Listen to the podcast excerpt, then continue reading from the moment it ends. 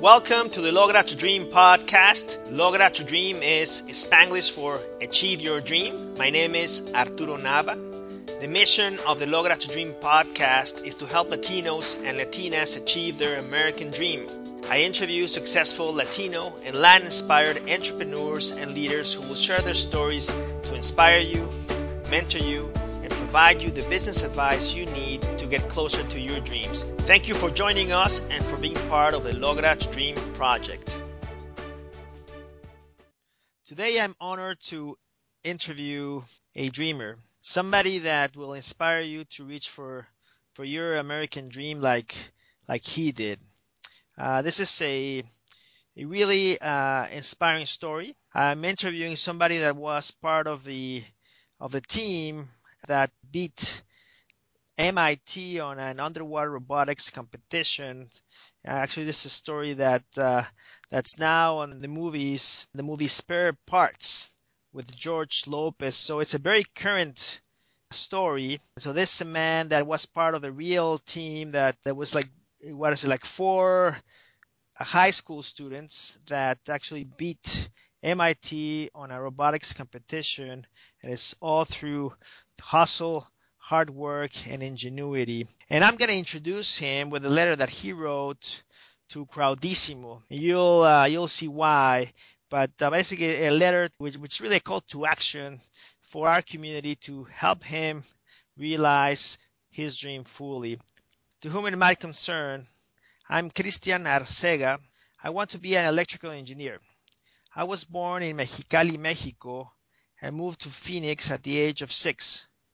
Despite deficiency in English, I learned well and have performed at the top of my class consistently. Years later, I found a place to put my talents to action. In high school, I joined the Falcon Robotics team. We focused on STEM competitions to challenge ourselves. One year we entered an underwater robot competition where we would be tasked to complete a series of tasks underwater with a robot of our creation. This competition wasn't like anything any of us had ever attempted, so we entered the university class of the competition. Even though it was our first time building an aquatic robot, and with a budget a percentage of everyone, el- everyone else's, we had a dream. Regardless of the low expectations of our team, our robot, and ourselves, we went for it. In spite of our minimal budget and competing against the likes of MIT, among others, we won. We leveraged that victory to inspire ourselves, our community, and youth to create a system where everyone who can dream big believes themselves capable of great things. They believe in their futures and that they can be the best. This story of success has been retold numerous times by Wired Magazine in La Vida Robot, by Mary Mazzio in the documentary Underwater Dreams, the book by Josh Davis, Spare Parts, and most recently by Lionsgate and Pantelion Films on film Spare Parts. That's the, the film with George Lopez. Unfortunately, life does not always unfold the way we want it to. Due to being undocumented, a year into my engineering degree, my scholarship was revoked due to immigration legislation in Arizona. I was also no longer considered an in-state student and my tuition tripled. I have struggled to remain in school since, and 10 years later, I have not had the funds to attend college full time and complete my dream to become an electrical engineer.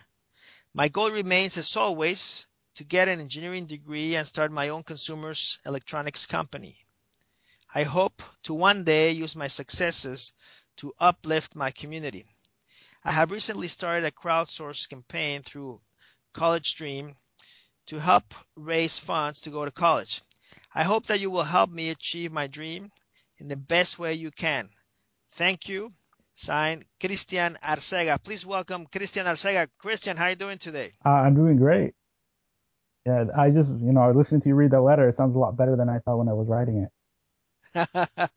no, no, no. Thank you, uh, Cristian. And uh, this is uh, obviously a very, very inspiring story, and I wanted to have you on. Actually, Jose Huitron, which we, we both know, and Jose is uh, one of the, the, the great leaders we have here in uh, in our community, in the Hispanic community. He does a lot of great work out in the West Coast, helping support entrepreneurs there in the in the tech community.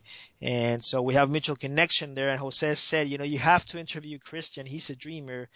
He's got a dream and he's got a fantastic story to share. So so I'm, I'm thrilled to have you here and uh, obviously very relevant, right? With the spare parts now in the movie theaters yeah, now. Just, yeah, it just came out this past uh, Friday.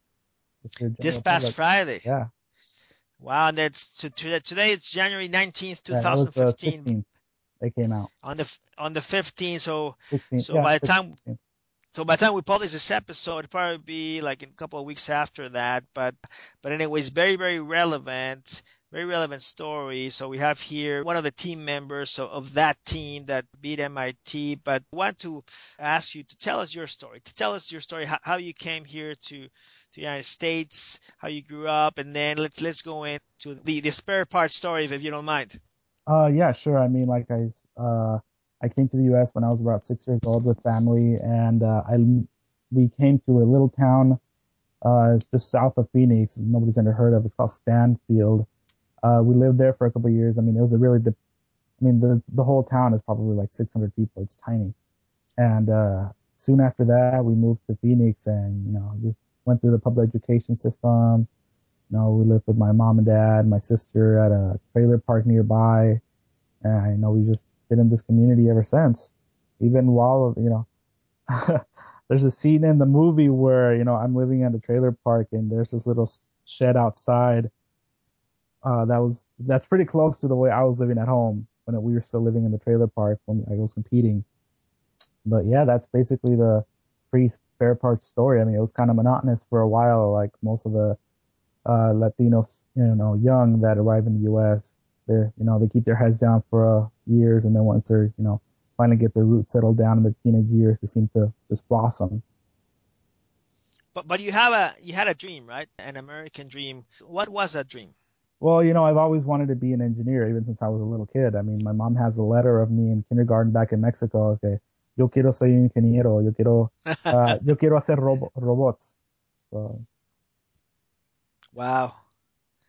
And and then obviously you went on to to pursue it. So so take us through through uh, through that story. So how how did you you know, once you were there in high school, how did you start pursuing that that dream, and how, did it all unfold? Well, I mean, my freshman year of high school, I actually didn't know about this club. I mean, I only went to this high school, Carl Hayden High School, because it was because I got turned away from the other high school I wanted to go to. They said they had already reached their maximum capacity. I was originally going to go to a different one for the uh, their IB program and, you know, I got turned away from that. So I went to Carl Hayden. I joined the city league baseball team and then I didn't like it. And then my sophomore year, you know, I found out about this robotics team at the school. So, you know, I figured, oh, okay, I'll see what it's like. And it was a lot of fun. We did a, we did a giant catapult. I believe the first year was a 15 foot tall, uh, trebuchet, which is a gravity op- operated catapult. And, you know, I, I didn't really want to quit after that.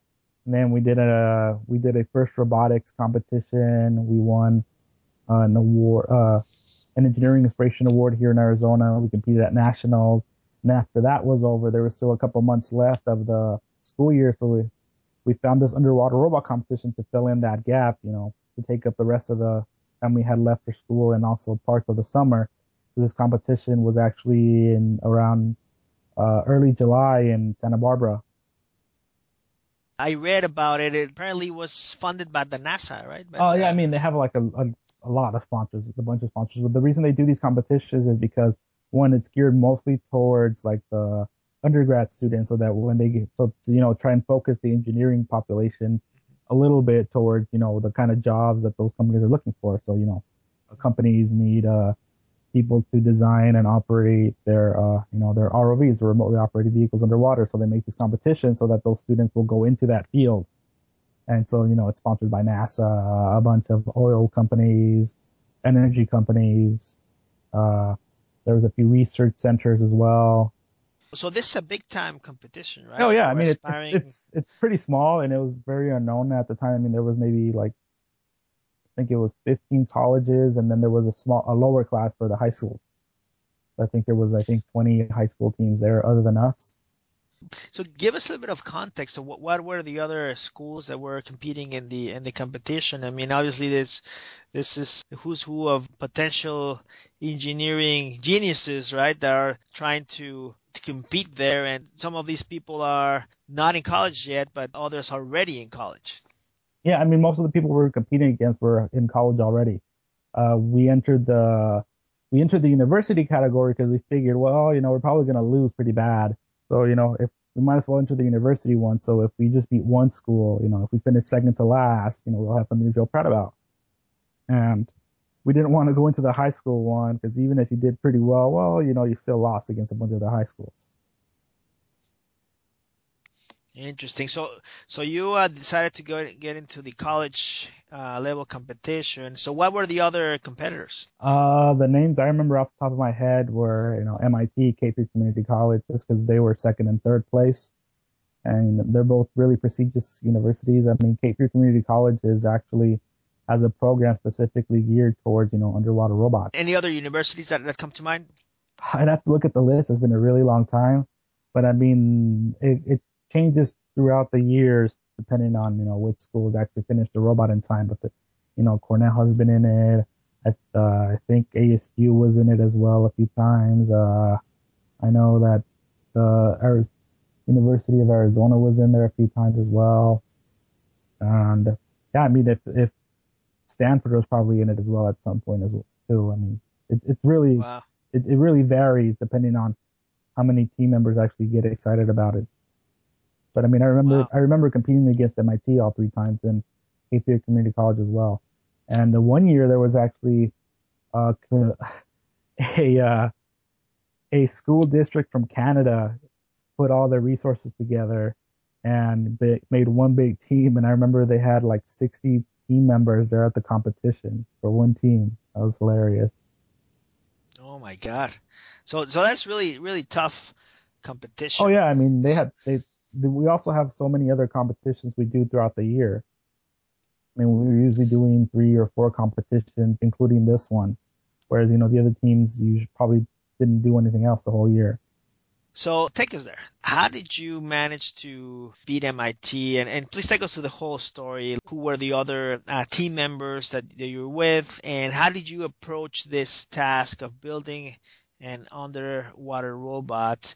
And then the outcome, obviously, and what did you attribute the, uh, the success to? Well, here's the way our team laid out. I mean, we found out what the mission actually was around September of 2003, I believe. And so, well, well, we couldn't work on the robot then because from February to around, I mean, from January or even the end of December to late March, we had a land robot competition we were focused on. So for those few months, we didn't work on it very at, at all, basically. And what ended up happening was that there were four of us. There was Lorenzo Santillan, Oscar Vasquez, Luis Aranda, and me.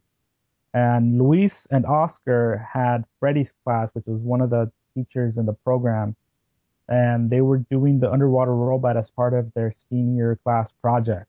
So they had a while to actually work out most of the details. Like they did the mock-up of the actual robot to make sure everything would fit.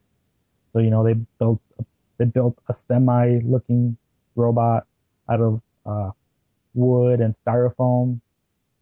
And then, you know, once we finished the land robot, we started coming up with, we started, you know, facing which tasks uh, Oscar and Luis hadn't had, hadn't been able to complete in that time. So we had problems like, uh, well, one, we didn't have any funding and we still weren't sure what we were going to make the robot out of at the time. And this was about uh, late March of 2004. And we had we had the pretty good idea of what we wanted to use for our thrusters because they had actually done an underwater robot years before that was a lot bigger and a lot well a lot more uh, primitive i suppose And what they did was they used regular fishing boat motors. They cut off, they took off all of the pipes that were on it, and they would get somebody to make them a uh, a PVC fitting that would be machined to fit into the grooves of the actual motor mount, and then you could attach those with PVC. So then we figure, oh, why don't we make the rest of the robot out of PVC? So that's what we ended up going with. And then we had the problem of actually figuring out how to do the actual mission task. Like we had a one of the biggest things you have to do is you have to identify a lot of things visually. So and we also had the problem where, you know, well, if you're going to do that, you're going to need a lot of different videos. So we had this idea of, well, just buy a lot of cheap cameras, have one color camera, because you're really only going to need to identify where you're going to. Everything else, now you can just use a black and white. So we had this idea of waterproofing these cameras using irrigation fittings, and then you put like a clear lens cap over the camera, and you just glue it all together, and you know that's waterproof because the rest of it is going inside the robot. And so we had video worked out and we would switch between the individual cameras. So we would only have two lines of video at one time. So we would have the, the front drive, which would be the only video camera and that was always on. And then we had a switch, an electro switch, which would switch between the other five cameras. And so we had, that was the vision done. And then we had the other problem, which was, uh, you also have to retrieve a lot of objects. So we actually ended up borrowing, uh, a SeaBotix claw from their facility on one of the field trips the class was on because you know uh, Oscar and Luis had gone there for an underwater, I guess, robot tour with, during one of the marine science field trips, which was uh, Fredi's class, the the mentor of our team. And so you know, asked me, hey, can we borrow that prototype since you guys aren't really using it? And he said, yeah, sure, you can borrow it. And so you know, that's how we ended up with a twelve hundred dollar, twelve hundred dollar professional underwater robot claw on our $800 robot that somebody lent it to us. And we also had a couple other issues to do, like we had to take temperature, uh, temperature readings, but we figured, oh, you don't, you're not really going that deep. So we used an aquarium thermometer for that, and we would just hook it on the claw, drop it over the water source, and just read the temperature off of it. And then for the other thing we had to do was we had to measure uh, length of an object underwater, and for that we used a an analog, just a regular uh, carpenter's measuring tape. So it was it just huh. had to be in metric. Yeah, I mean we basically uh, glued a we epoxied actually a uh, I believe it was a hose clamp, and there was a pipe you were supposed to take the measurement from. So we put the uh, we would wrap, we would put the hose clamp over the pipe and then just pull the robot back and read the measurement from the measuring tape. And then our, the last big thing we had to do was we had to take a depth measurement. Now, uh, all of our electronics were inside the robot, so we didn't really have any open access to actually having a, uh, a depth probe or anything. So we had to use a laser tape measure and we would point it down and we would read off of the screen what number it read. And yeah, I mean, we had that all worked out and we put our battery on the robot because we wanted to minimize the size of our tether as much as possible because we we had to use around 100 feet of cable just to be able to maneuver around the pool and we ended up going with uh with just a uh, regular ethernet cable and that was enough to carry the communication from the robot controller to the actual operator interface which is where the joysticks are and then also carry our video feed and that that was pretty much stinky. Oh yeah, and we all wow. painted it. We also painted it, and it looked really ugly. But, I mean, we had some issues with it as well because uh, none of us realized this, but somebody had nicked the actual uh, electronics compartment where most of the electronics were, and there's an O-ring inside one of the uh, one of the briefcase uh, insets, I guess, and the O-ring is inside of there and then there's like an, a wedge on the other side that pushes against that O-ring to make it a waterproof seal. Well, one of the uh, in one of the corners, one of the wedges, uh, the wedge itself had like a dip, like somebody put a soldering iron on it by mistake, and you know it started leaking from there pretty bad when we arrived in Santa Barbara. So we sent Lorenzo to buy some tampons to put inside the electronics case to give us some more time to compete because we really only, yeah, we really only needed it to work for about half an hour. After that, it could sink and you know, it would have been fine. Well, this is uh, tremendous ingenuity that you guys displayed to solve all these difficult problems and with very scarce resources be able to put this robot together and win. So, so take us through the next phase once you build this great robot with using all these hacks and using a lot of creativity. Yeah. What happened next? So we're testing it out. Uh, we're ready. We drive to Santa Barbara. Uh, we're there. The competition takes place over, I believe it was three yeah, I believe it was three days. We arrived there. We do the uh, the meet and greet, and then also I believe there was there was a team like a uh, Q and A with the team with the competition organizers to get any you know last minute details worked out, and they handed us our schedule, and so we were done for the day. Next day we had practice, and that's when we found the leak, and you know that's when we went to go buy the tampons to fix it and yeah, the next we had that worked out, and then Lorenzo and Oscar had to do some last minute soldering overnight. And so we get up in the morning, we test it out, it worked. It still leaks, but the tampons give us enough time to actually do the mission. And we also had to do, uh, there were a couple of other aspects of this competition as well. It was, uh, the big ones were you had to do a technical report covering the mission parameters, how you solve them, and then some of the technical aspects of your robot, like the electronics diagram, the you have to do like a small research project. It was like a it was a 1500 word essay, and then you also have to do a poster uh, science fair type poster display about your robot and the project. And you all, and then last you had, which was the biggest, the second biggest thing after the actual underwater robot mission was a I could do a technical presentation in front of a group of judges. And, you know, they, they give you a basic outline of what you're supposed to know about your robot and what you can expect to cover, but they pretty much leave it up to you and how you want to present it once you're in there. So we turned in our technical report about a week before the competition. So, and we set up the poster display and then you don't, we don't know those two scores until the very end of the competition so we couldn't worry about that. And you know, for our report, I mean, for our technical presentation, we actually went mostly off the information that was already in the technical report, because most of the questions were pretty similar. And we made a flip mm-hmm. chart, and you know, uh, on the back of each page, we would have notes for the for us, so we would know what what to cover in that specific page that was being presented. And you know, that went pretty well. I mean, we were really confident. We went into the actual uh, room with the judges. You know, we had a, we knew everything about the robot uh, because I mean we did pretty much yeah we did like we did all the work. There wasn't really anything we outsourced to anybody.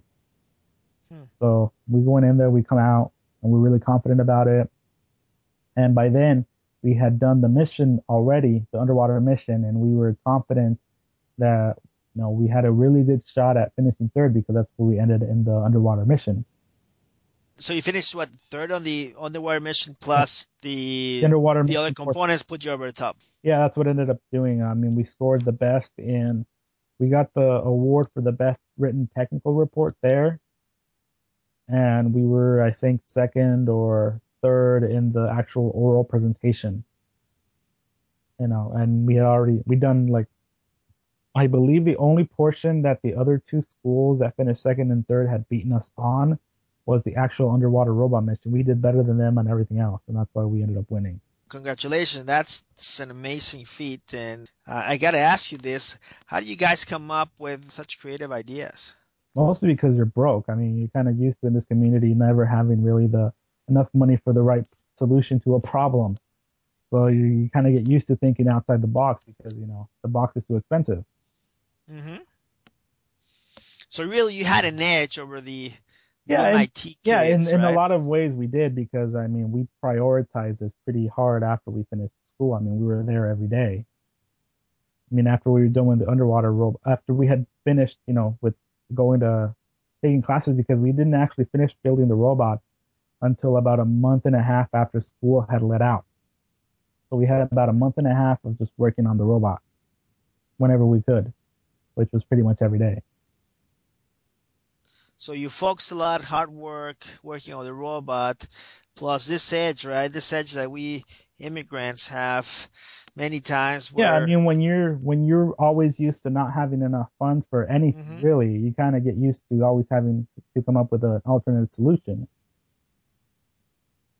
Yeah, like en México eh, le llaman el ingenio del mexicano, ¿no? Eh, muchas veces no, no tenemos eh, los recursos y, y, demás, pero, pero caray, cómo se pueden resolver los problemas, ¿no? Con ingenio y con trabajo. Yeah, I mean, we weren't going to really give up when we were there at the competition just because it started leaking a little bit. I mean, we were competing the next day, one way or another, it was going to have to work what's really inspiring to me and I'm sure to many of our listeners is this this ingenuity and how how you guys hustled, worked oh, hard. Yeah. It's funny though thinking about it because I mean we can make a robot we can make a stinky type robot even cheaper and better than back then. Just because of the things we know we've come across. I mean we could probably make one for the only thing that really hasn't dropped in price is the motors, and those were about that uh eighty dollars each, but we got them half off because the guy was nice to us. So, so instead of paying, you uh, I think there were 120. I think we paid 60 for each motor, and we used uh, one, two, three, four. So that's about, you know, four times 120 would be 480. We paid 240 for them. So very doable, but what you mentioned, that ability to be thinking outside of, oh, yeah, the box. Yeah. Yeah, that's that's to be scrappy, right? Yeah, and that was also part of what gave us an edge in the other components too, because you know, you you think tech this was our first year doing this competition too, so we didn't have any idea of what to expect. So, you know, we came in there with our own ideas of, you know, oh, it's going to be like this, like this, or you got to prepare for this. So we were really over prepared on the, on the technical report. I mean, we literally wrote everything that was on the robot in there. I don't think there's anything that was on there that we didn't cover. And you know, we we try to cover the parts they ask you specifically in very concise answers. I mean, we had a uh, I can send you a link of it as well if you want to post it. But uh, basically, what it was, they gave you this sheet and it says your report must contain uh, an electronic schematic or uh, no, an explanation of your control system, of your electrical system, of your, yeah, I believe that was actually pretty much it that covered your robot. So we literally had a big wiring diagram that included everything on the robot up to like the connection between the robot controller going up the tether into our robot, into our operator controls. And I think we were the only ones who had done that before, which was kind of weird because that's like the easiest way to explain it and visually instead of using words.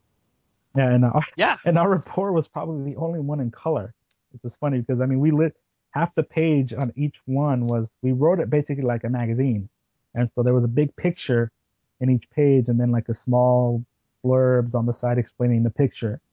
And you know the whole thing was in color. We had pictures of our robot on there too, and our names, and you know it was it was color coordinated with the school colors and everything. Nice. Well, that's very impressive, Cristian. You also had a mentor, right? We had two. We had a uh, one of them was uh, uh, Fredi Lajvardi. He's our teacher in the marine science program, and he was Oscar and Luis's uh, senior class. Like uh, they were taking one of it. They were taking his senior marine science class, and then we also had Dr. Cameron, who also helped. Who was you know also like to work on robots, and he would come in whenever he could. And yeah, I mean they they they were basically providing the kind of positive reinforcement that was kind of needed when we were running out of ideas sometimes. So who's the George Lopez character? It's a combination of Dr. Cameron and Mr. Lajvardi. Oh, so it's Hollywood. well, yeah. Well, uh, one of the things we were wondering since the project started was like, who are they going to turn into a girl? Because you know they can't have everybody there because it's six guys. You know, who's going to watch six guys on you know the screen throughout the whole movie? They got to put girls in there somewhere. But yeah, I think they were happier that you know they could combine into one character instead of when one of them being you know uh female instead.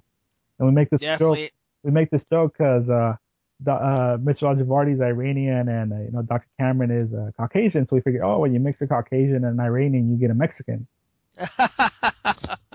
That's funny. That's very very funny.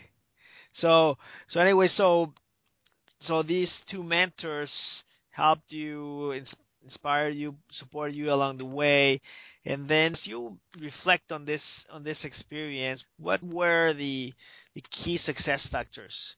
And let's talk about this experience in particular, but then also obviously it mm-hmm. applies yeah, to, I could actually give general. your life. Yeah, in Yeah. general, it's, it's pretty much the same thing. It's just you know, we wanted to we we didn't realize it until we arrived at this competition, but most of the teams there didn't really take it all that seriously because you know they're college students. This is probably their you know their engineering class project or something. So they were treating it as just another class assignment, you know, whereas we treat it Uh-huh. as everything. I mean, we were we were working on it and stressing out over it for months on end, and you know we wanted it more than everybody else there and we were willing to put in that extra time that a lot of the other teams weren't. And, you know, we didn't let a lot of the issues that, you know, probably prevented a lot of teams from even competing because there were actually a lot of teams that arrived that their robot completely, you know, died in the water. It, it, it just sunk. They put it in the water and it completely sunk and it didn't move after that. we, I think it was that year, two or three. uh, Yeah, I believe it was around three robots of the 12 or something around there from our division, from the university division, that the robots just sunk as soon as they put it in the water. And that's kind of what real life ends up being a lot of the times that you have to, if you don't have the resources, you can make up a lot of ground if you put in a lot more effort than everybody else. So yeah, and that, that's that's a very true analogy there uh, about you know it's all really it's all about how bad you want it, how hard you work for it. Yeah, and it's And- not, it doesn't always work because I mean, there's a lot of, uh, uh, you know, it scales up to a certain extent. Once you get to a certain, when you can achieve success against somebody to a certain extent, depending on what their budget is. But once they reach a certain budget, you have a lot more difficulties in actually overcoming that because there's certain things that you can acquire or you can't overcome without actually having that kind of budget. I mean, there's, I mean, now there's these other competitions where, you know, you have to have at least $30,000 because otherwise you won't be able to, to afford the actual components needed to do certain things, you know, like, uh, let's say our budget had been, uh, $400 instead of $800. We wouldn't have won with that budget. This, there's, Mhm. there's only so much you can overcome. So you have to expect these kind of setbacks ahead of time so you know what you can realistic, at least realistically compete at. And if you can't compete at that level and you're not going to be satisfied with, you know, facing that you're not going to get first place, and you have to find a way to either uh, build up resources over time to where maybe that first year, if we had only had 400, uh, invest that in a way that we can maximize reusing all of those parts for the following year and actually accumulating uh, resources over time like they've done in several other competitions where we have a robot now that's uh, in the movie the MIT robot that's in the spare parts movie was actually built by carl hayden high school students and that's the robot they use now for a different underwater robot competition. And the way they uh, procure the funds for this robot is that every year i mean they've done this competition for i think four years or so. Every year they buy more and more components. So you know at the start the robot was only you know two or three thousand dollars compared to the other teams, which was you know twenty five thousand, you know fifteen thousand dollars, and but they spent the Carl Hayden students there spent that money to maximize reusability of it, and then the following year, you know, they had another three thousand dollars to spend, so now the robot is six thousand dollars worth of parts. So they can make up some of the difference there. So, so really, I mean, this is a great parallel to real life, right? That Oh yeah, you have to plan. You have to plan for failure ahead of time, so that you can win later. In a lot of aspects, especially when you're uh, putting in your hard work and effort isn't cutting it enough. And but but uh, there's two key things that, that you've said. One is that that you can make the, make a good part of like if, if you start behind this right than than others, you can make a lot up a lot of ground with just a lot of hard work and wanting it bad, you know, wanting it really really bad. Yeah, and if you And- really want to win, then you have to plan to fail the first few times and be able to come back from that. Because everybody that aims for somewhere really, really high with few resources is more than likely going to fail. what's important is being able to overcome that failure. And it's a lot easier if you have consistencies in place. Exactly. And, and then the other piece, which you also said was planning for the future. So investing in the future again and again and over time. It builds up. It builds up so that over time, then you can compete in the big leagues. So, so really those three components, that perseverance and ability to fail, investing for the future. So it builds over time and then making up you know the beginning when when you start with hard work and wanting it really really bad so the, i mean those are three huge lessons here for everybody oh, yeah, listening that, I mean, it's it's pretty much. I mean, I've been out of school for almost ten years, and I'm still going at it. And it's kind of cliche, but those are that's really the three main things I live my life by. That's a way to overcome a real roadmap to help others that might be in the same situation, right? And maybe it's not with your the specifics of, of being an engineer and in your field, but in many other life situations or careers, they might find themselves in the same similar place. And these are like three key really mindsets that you can use to really get to your dreams. And and Cristian, let me ask you, so so let's shift gears from from that moment in time to what has happened in the last what's it 10, 10 years yeah. in your life. And i know you had some struggles there and, and really mostly uh, out of your control. I mean you're obviously brilliant. You obviously have a lot of drive and creativity and all the components of success. Yet because of other outside factors you you haven't been able to complete your education. And that's a tragedy that's a real tragedy that somebody as brilliant as you hasn't been able to do it because of really what amounts to as unfair legislation. Tell us the story. Okay, so fast forward, I win this competition. We don't get any publicity or even notice by anybody for about eight months. You know, the Wired magazine story was was really the big place where the story kind of blew up, and it's funny because one of the requirements for that, even having that story was that it, we, they wanted to mention that all of us were undocumented. And, you know, we kind of had a, kind of had to take, take a moment back and, you know, ask ourselves, is this what we want to do? And then, you know, all of us are probably going, yeah, I mean, you got to do it. None of us really wanted to come out and say, you know, I'm undocumented, but we figured, you know, as much as we don't want to say it, it's going to be even worse if we decide not to do it you know, okay, so we can, uh, we agree with it. And, you know, we get all this publicity. Uh, things are going great. I mean, we had some money raised by the uh, Wired magazine people to cover about a semester of college for each of us, which was, you know, it was, it wasn't great, but I mean, it was, it was helpful for the future. So I graduated from high school. I finished second in my class and uh, I got what is called the presidential scholarship. And what that means is that they would cover four years of tuition for me if I attended a you know public university.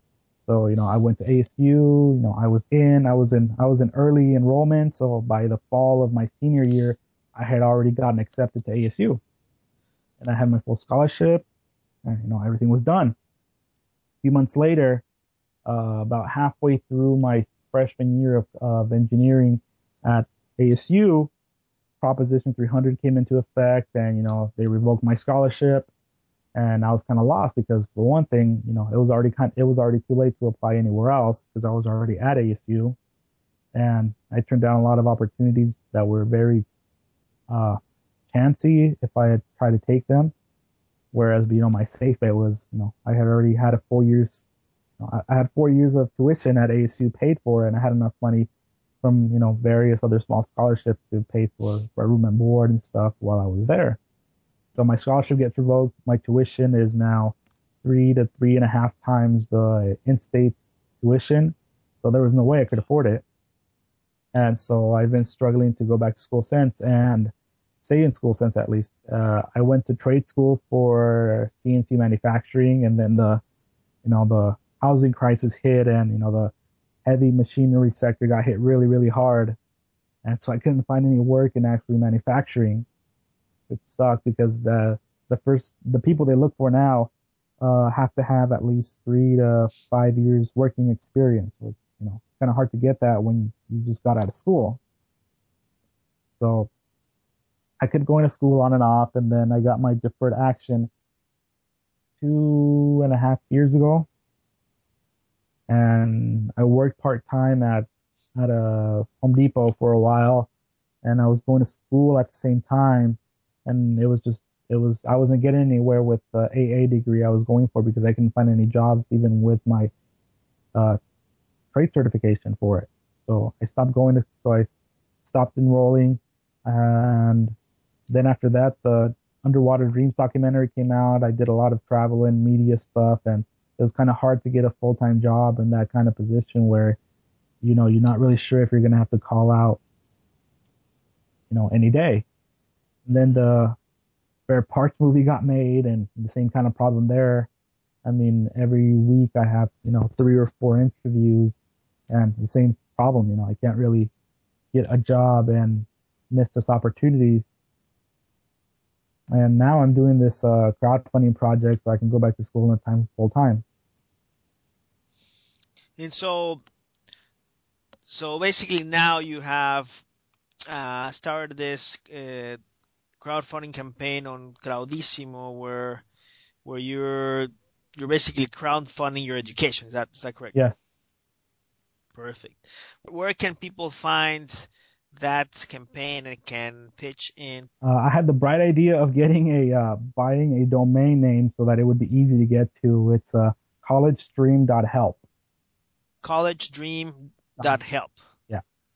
Well, that's an awesome domain. Collegedream.help. So, so all of you guys listening, please support Cristian's dream here to complete his his education. As you can see, he's he's a brilliant guy. He's worked really really hard and and all he needs is just a little little push to really get him where where he wants to go. And, and Cristian, let, let me ask you something. With all this publicity, right, that's been generated by by the movie, by the documentary, have you had any access to any opportunities that might come your way to help you also in that regard with your education, maybe at other universities or maybe a scholarship? I mean, uh, you got to think. I mean, with with so many uh, tech companies out there, right, looking for great tech talent with so many universities in the United States, uh, people will, will be inspired by, by this story, by, by you, what you guys can do by just your raw talent. Like who wouldn't want you to,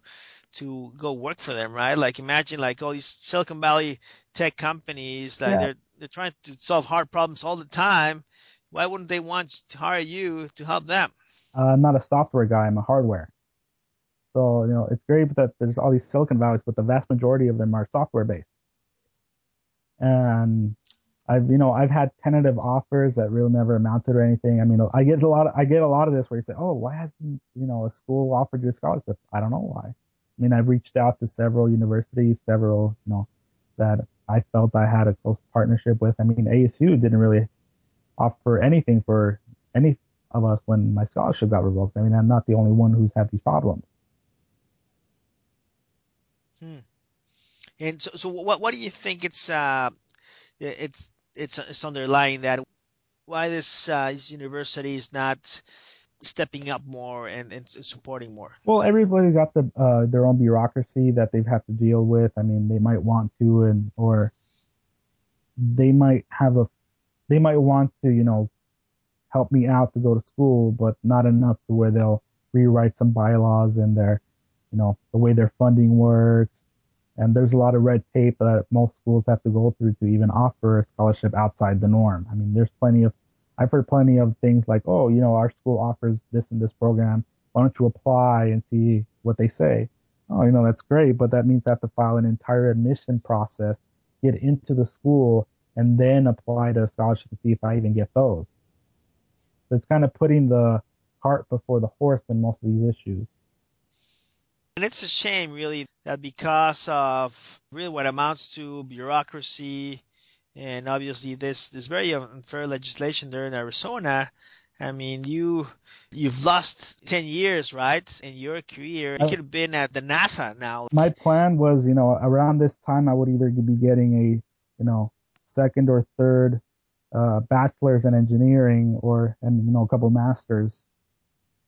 Yeah, I mean you, you could be basically among you know the, the elite there in terms of like in, in your field working anywhere that uh, you dream of like building robots. Yeah. And what would be your, your dream situation your, your dream opportunity doing your own thing building your own company? Yeah i mean now that's that's the reason i'm going for my own company. I mean i'm you know everybody tells me i'm really young. Well yeah i'm really young but i'm also really old if you can if you take into account that you know i haven't been to school full time in about eight, eight eight and a half years and I still have no degree to show for it. So it's kind of late for me to want to actually start at a company from the way from the very bottom. So I'm better off getting a degree and you know starting up my own company.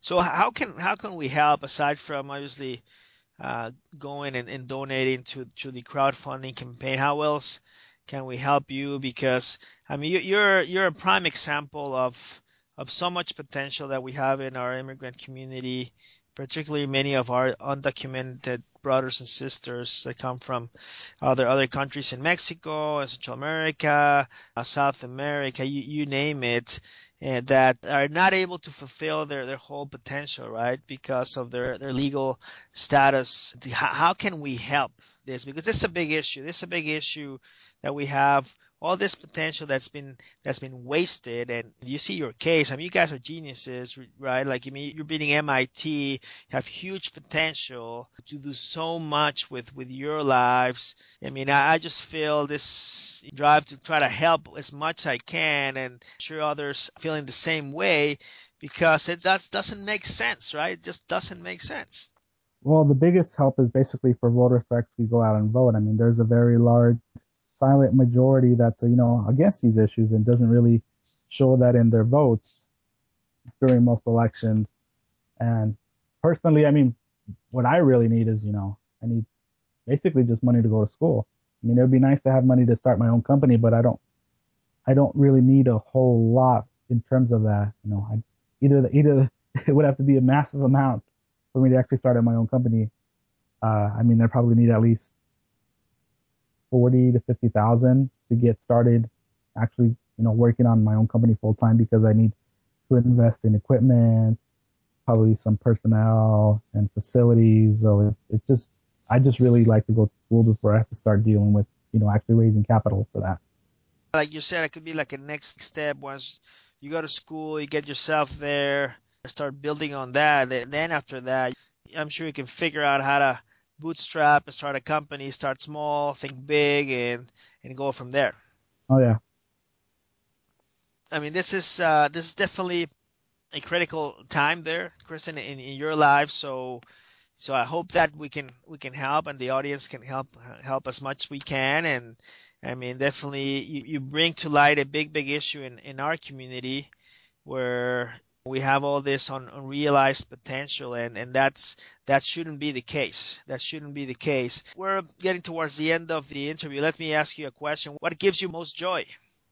Uh, actually what i've really learned is i like teaching. I didn't really know mm-hmm. that until after I, i've done a lot of these public engagements and also do a lot of uh, for immigration reform and STEM education activism. I yeah, I really like passing on my knowledge, and if I had more time, you know, if I had my own if I had finished school already and had my own company and had some free time, I'd really like to make some contributions to the open source community.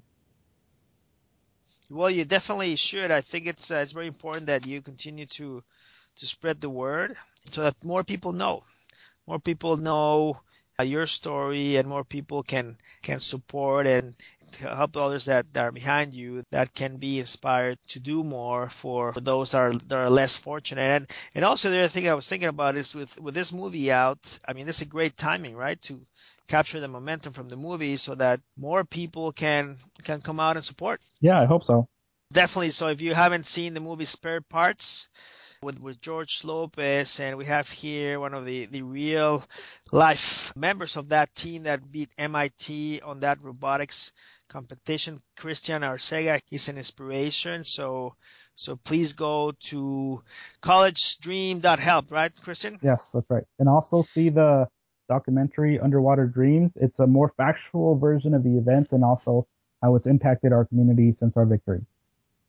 definitely. So so check that out too. And uh, well, Cristian, well, th- thank you very very much for your time today. Thank you for sharing your story. It's just amazing to just to learn what you guys been through and you know how much ingenuity you guys have and and congratulations on your your positive attitude and, and your drive. And i'm sure that at some point you'll realize your dream and you'll go to college complete your engineering degree and and uh, we'll see you here again and in a few years. So you can tell us all about your success. All right. Yeah i will well thank you very much and thanks to you today many many others in our community will be more inspired to get closer to to their dreams. So keep the fire in your belly burning and you will lograr tu dream. Muchas gracias, Cristian. Gracias. Thank you very much for joining us today. If you enjoy the podcast, I would be very grateful if you can take a second to subscribe and leave a review and rating on iTunes. A couple of minutes of your time will allow me to reach and help more Latinos and Latinas with this podcast. All you need to do is go to logratudream.com slash reviews and access our podcast to leave your review. For a recap of our shows and to sign up to our list to learn how successful Latinos achieve their dreams, head on over to logratudream.com. Would love to hear from you, so please leave me a comment on the website or shoot me an email at arturo at logratudream.com. Thank you very much.